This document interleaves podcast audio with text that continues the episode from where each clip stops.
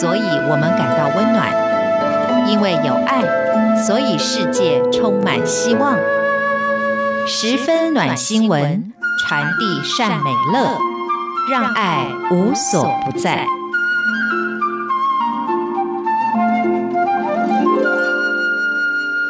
亲爱的听众朋友，您好，我是刘冠佑，欢迎收听《十分暖新闻》。还记得在上一集的十分暖新闻当中，冠佑跟大家分享了来自美国的一位老奶奶，她活到老学到老的故事吗？今天我们也要来告诉大家一个活到老学到老的故事，这是来自南韩的消息。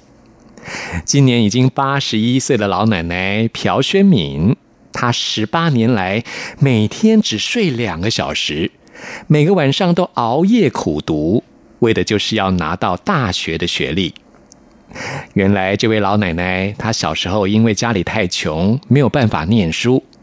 她从二零零一年开始，就每天自己学习。她努力的学习之后，也通过了小学还有高中的学历证明。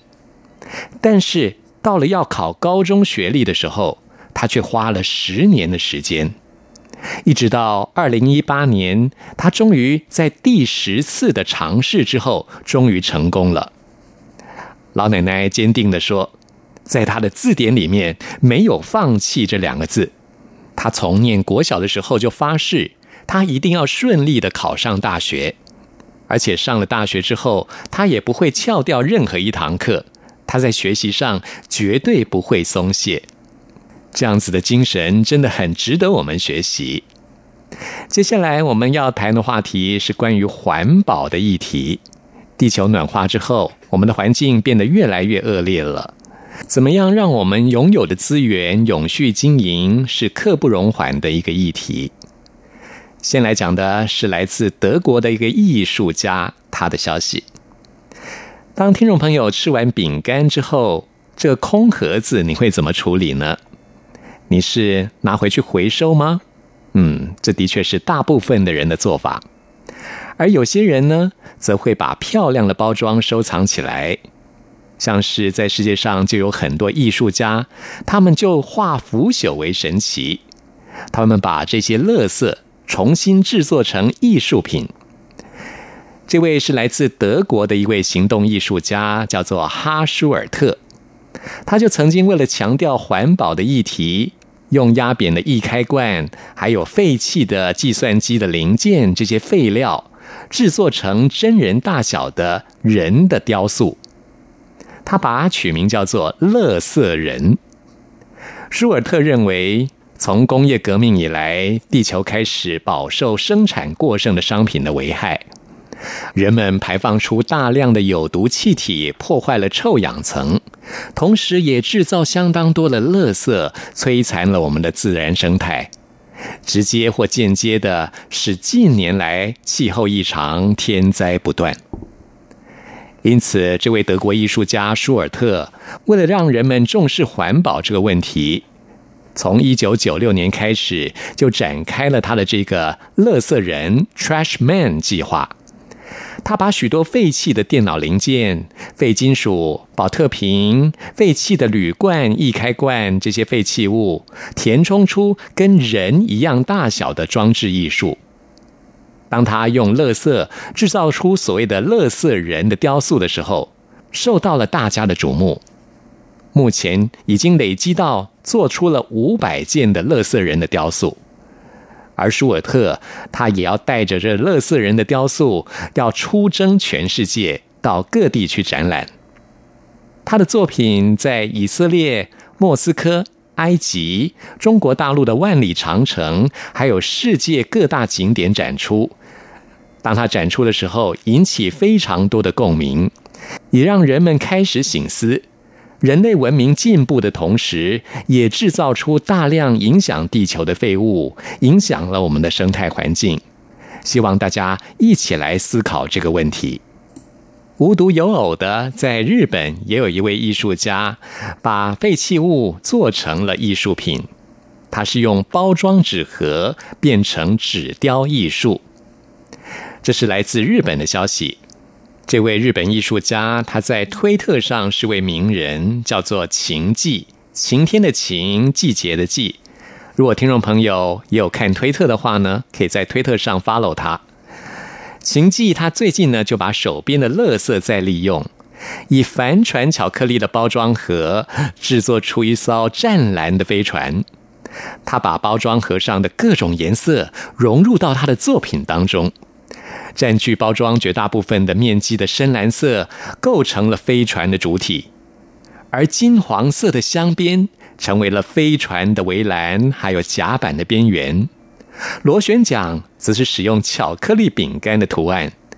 这个作品精巧细致。当他在推特上 PO 出了照片之后，果然受到粉丝大量的喜爱。非常有趣的是，在飞船的上面还挂着一面旗子，写着“绝妙的味道”，完完全全的让饼干包装跟飞船的盒子合而为一，看起来既可口又美丽。如果听众朋友 follow 他的推特的话，还可以看到他的其他作品，例如他用巧克力包装盒打造出威风凛凛的骑士跟马。还有用品客洋芋片的罐子做出来的西装大叔，看起来都惟妙惟肖，非常厉害。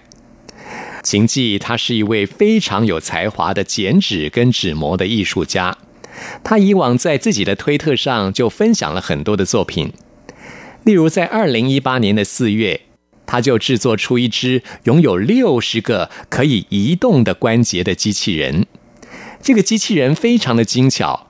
它不仅可以摆出打坐的姿势，连踢腿、攻击、各式各样高难度的动作都难不倒这机器人。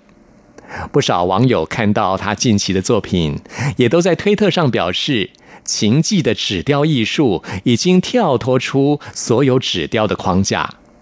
这种结合环保跟艺术的作品，让人们有更多的醒思。最后，我们要告诉大家来自印度的一则消息：在印度的东北部的梅加拉雅邦，是世界上降雨最多的地方。在这个地方造出的桥，经常因为暴雨而被淹没，而他们桥因为泡在水中而腐烂了。桥腐烂了之后，当地的居民他们就不能跟外界联系，造成他们居住的危险。这个民族叫做卡西族。他们住在印度的梅加拉雅邦的山谷深处。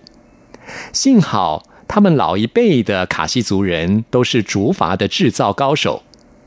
他们考虑到竹筏在雨水中，竹子因为浸泡而容易腐烂，就想到何不利用树来建造桥梁呢？